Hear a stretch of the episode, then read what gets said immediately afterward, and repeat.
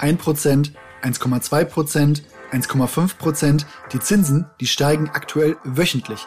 Warum das in der Form ungewöhnlich ist? Tja, wir kommen aus einer langen Zeit der Niedrigzinsen, die jetzt sehr plötzlich zu Ende geht. Was bedeutet das für Immobilien und andere Anlageformen? In welchen Regionen und bei welchen Objekten macht es denn noch Sinn zu investieren? Und wo geht die Reise denn jetzt wirklich hin? Das frage ich alles heute Janina und ihre Antworten erhaltet ihr in dieser Episode Immobilien einfach machen, dem Urbio Podcast. Mein Name ist Oliver. Wir holen jetzt alle noch mal kurz Luft und dann sprinten wir auch schon durch dieses Thema. In dem Sinne, ready, set, go.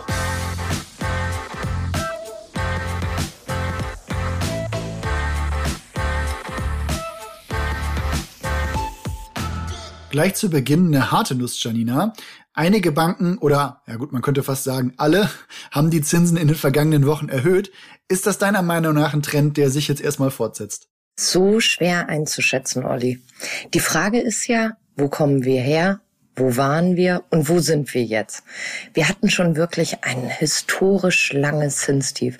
Es war nur eine Frage der Zeit, wann die Zinsen steigen. Mal so ganz nebenbei. Meine erste Finanzierung 2012 habe ich zu 3,25 Prozent abgeschlossen. Da sind wir heute ja immer noch um einiges besser. Ich würde gerne einmal einen Blick auf die Ursachen dafür werfen. Du bist ja jetzt keine Notenbankerin, aber was hat den Anstieg deiner Meinung nach denn so angeheizt? Ich denke, einer der Gründe für den Anstieg der Zinsen ist die gestiegene Inflation. Es wird doch gerade überall teurer. Die Zentralbank fühlt sich von dieser Inflation unter Druck gesetzt, was zu einem Anstieg führen dürfte. Die US-Notenbank Fed hat drei Zinserhöhungen für 2022 signalisiert.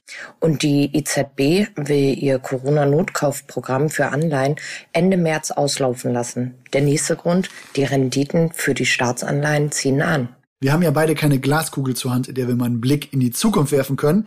Daher werfen wir doch mal einen Blick in die Vergangenheit. Also wir haben ja schon diverse Male erwähnt, als wir über Zinsen gesprochen haben, was vielleicht unsere Elterngeneration damals bezahlt hat. Das ging so eher in fünf oder sechs Prozent. Du hast eben erwähnt, was du für deinen ersten Kredit bezahlt hast. Jetzt möchte ich nicht von Zinszyklen sprechen, aber wo geht die Reise deiner Meinung nach denn jetzt kurzfristig erstmal hin? Ich denke, wir müssen uns vor der Null, vor dem Komma definitiv verabschieden. Mein Gefühl sagt mir, dass der Trend wieder Richtung zwei, zweieinhalb Prozent geht. Ich war selber total verunsichert, als ich vor kurzem das erste Mal wieder eine Kondition von über zwei Prozent für eine 100 Prozent Finanzierung gesehen habe. Da dachte ich im ersten Moment, was stimmt denn hier gerade nicht? Jetzt könnte ich ja sagen, steigende Zinsen, immerhin wunderbar für mein Tagesgeldkonto oder Sparbuch. Was meinst du da? Also nur weil die Zinsen im Euroraum dieses Jahr steigen, betrifft das leider noch lange nicht das Sparbuch oder deine anderen Konten. Die Hoffnung kann ich dir so gut wie sicher nehmen. Die Zinsen hängen am Leitzins der EZB und die ist sehr zögerlich damit. Wenn ich jetzt mal eine Schätzung abgeben würde, dann zahlst du auch die nächsten zwei Jahre ab bestimmten Beträgen noch Negativzinsen. Mhm, ja, jetzt liegen meine VWL-Vorlesungen zugegebenermaßen schon etwas länger hinter mir, aber wenn ich da den Dreisatz für den Aktienmarkt aufmache, dann bedeuten steigende Zinsen auch mögliche höhere Erträge mit Anleihen, sodass diese Anlageklasse gegenüber Aktien wieder interessanter wird. Und wenn das Interesse an Aktien sinkt, steigt das Verkaufsinteresse und das bedeutet meistens, und jetzt erstmal sehr pauschal, sinkende Aktienkurse. Was meinst du da? Ja, da wird es sicher Ausnahmen geben. Grundsätzlich sieht man die Tendenz aber jetzt auch schon am Markt und auch in anderen risikoreicheren Klassen wie Kryptowährung zum Beispiel. Okay, also halten wir fest, ich kann mein Geld immer noch nicht vernünftig auf der Bank liegen lassen. Ich kann mit Anleihen vermutlich nicht mal die momentane Inflation ausgleichen und der Aktienmarkt, der reagiert auch eher negativ auf steigende Zinsen. Lass uns doch jetzt mal die Brücke schlagen zu Immobilien. Wie reagieren die Preise da auf steigende Zinsen? Ich würde mir fürs Erste keine Hoffnung auf sinkende Preise machen. Schau mal. Der Immobilienmarkt ist generell nicht sehr beweglich und die Preise sind recht träge. Da reagieren Preise mit deutlichem Verzug, so dass es gut möglich ist, dass die Steigerungen sich erstmal abschwächen. Da musst du aber auch bedenken, wir reden hier von Zinsanstiegen in Nullkomma-Bereichen für zehn Jahre. Das hatten wir lange nicht mehr, aber da kannst du immer noch gute Immobilieninvestments finden. Dazu kommt, Alles wird teurer. Miete, Alltagskosten, Hausbaukosten, das schlägt sich weiterhin in den Hauspreisen nieder. Zudem hat man noch so viele Investoren, sowohl privat als auch die gewerblichen, die auf großen Geldbeständen sitzen, die halt irgendwo hin müssen. Wenn andere Investments sich nicht mehr so lohnen, Historisch waren da Immobilien in den meisten Fällen eine sichere Wette. Und für alle Kunden bei uns lohnt es sich definitiv ins Gespräch zu gehen oder nach den Immobilien zu schauen, denn wir beraten hier ja in allen Bereichen. Aber was für Immobilien empfiehlst du jetzt? Also irgendein Effekt muss das Ganze ja haben. Naja, Olli, wir müssen ja eines ganz klar sagen. Wir werden vielleicht nicht mehr so viele Deals am Markt haben, bei denen man von Überschüssen bei einer 100% Finanzierung redet. Aber eines bleibt doch klar. Wenn ich jetzt mal pauschal sage, ich kaufe eine Wohnung für 100.000 Euro, die auch finanziere und tilge innerhalb der 10 Jahre 20.000 Euro. Die Miete deckt vielleicht nicht alles, sondern ich muss 50 Euro pro Monat oben drauflegen. Dann ist das doch ohne Wertzuwachs immer noch ein super Deal. Denn ich habe 20.000 Euro getilgt und nur 6.000 Euro Eigenbeitrag gehabt. Dazu muss man sagen, es steigen ja auch einfach überall die Mieten.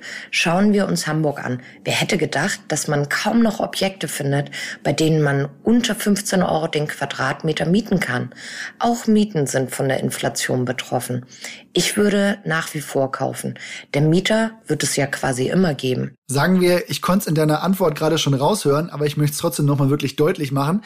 Bei steigenden Zinsen werden ja zumindest 110% Finanzierung deutlich unattraktiver, ja oder vielleicht auch unmöglich. Was ist denn der Trend beim Finanzierungsgrad, wenn die Zinsen steigen? Mehr Eigenkapitaleinsatz, auch gut, um das Risiko zu reduzieren. Tatsächlich gibt es noch 100 Prozent, aber es geht auch viel in Richtung 90 Prozent oder sogar 85 Prozent Finanzierung. Dann auch nochmal aus aktuellem Anlass die Frage, wenn ich jetzt gerade ein Angebot für eine Finanzierung vorliegen habe und die Zinsen da noch niedriger sind, wie lange gilt das eigentlich? Da solltest du schnell abschließen. Je nach Bank unterschiedliche Angebotszeiten. Einige Banken machen täglich ihre Zinsen neu. Es gibt unter unseren Banken sehr viele Tagespreiser, wie zum Beispiel eine Deutsche Bank, Sparkassen. Dann gibt es welche, die melden einige Tage vorher eine Konditionserhöhung an. Unsere E-Mail-Postfächer erhalten aktuell gute 60 Meldungen am Tag über die Konditionsvereinbarung. Daher, wer jetzt überlegt zu kaufen, ich erwarte keine Senkungen, weder bei den Finanzierungen für Kaufvorhaben noch bei den Anschlussfinanzierungen. Mein Team nimmt sich gerne auch die Zeit für die Fragen der Entwicklung. Was halten wir nach der kurzen Episode fest? Steigen die Zinsen? Ja. Sollte man in Panik verfallen? Natürlich nein.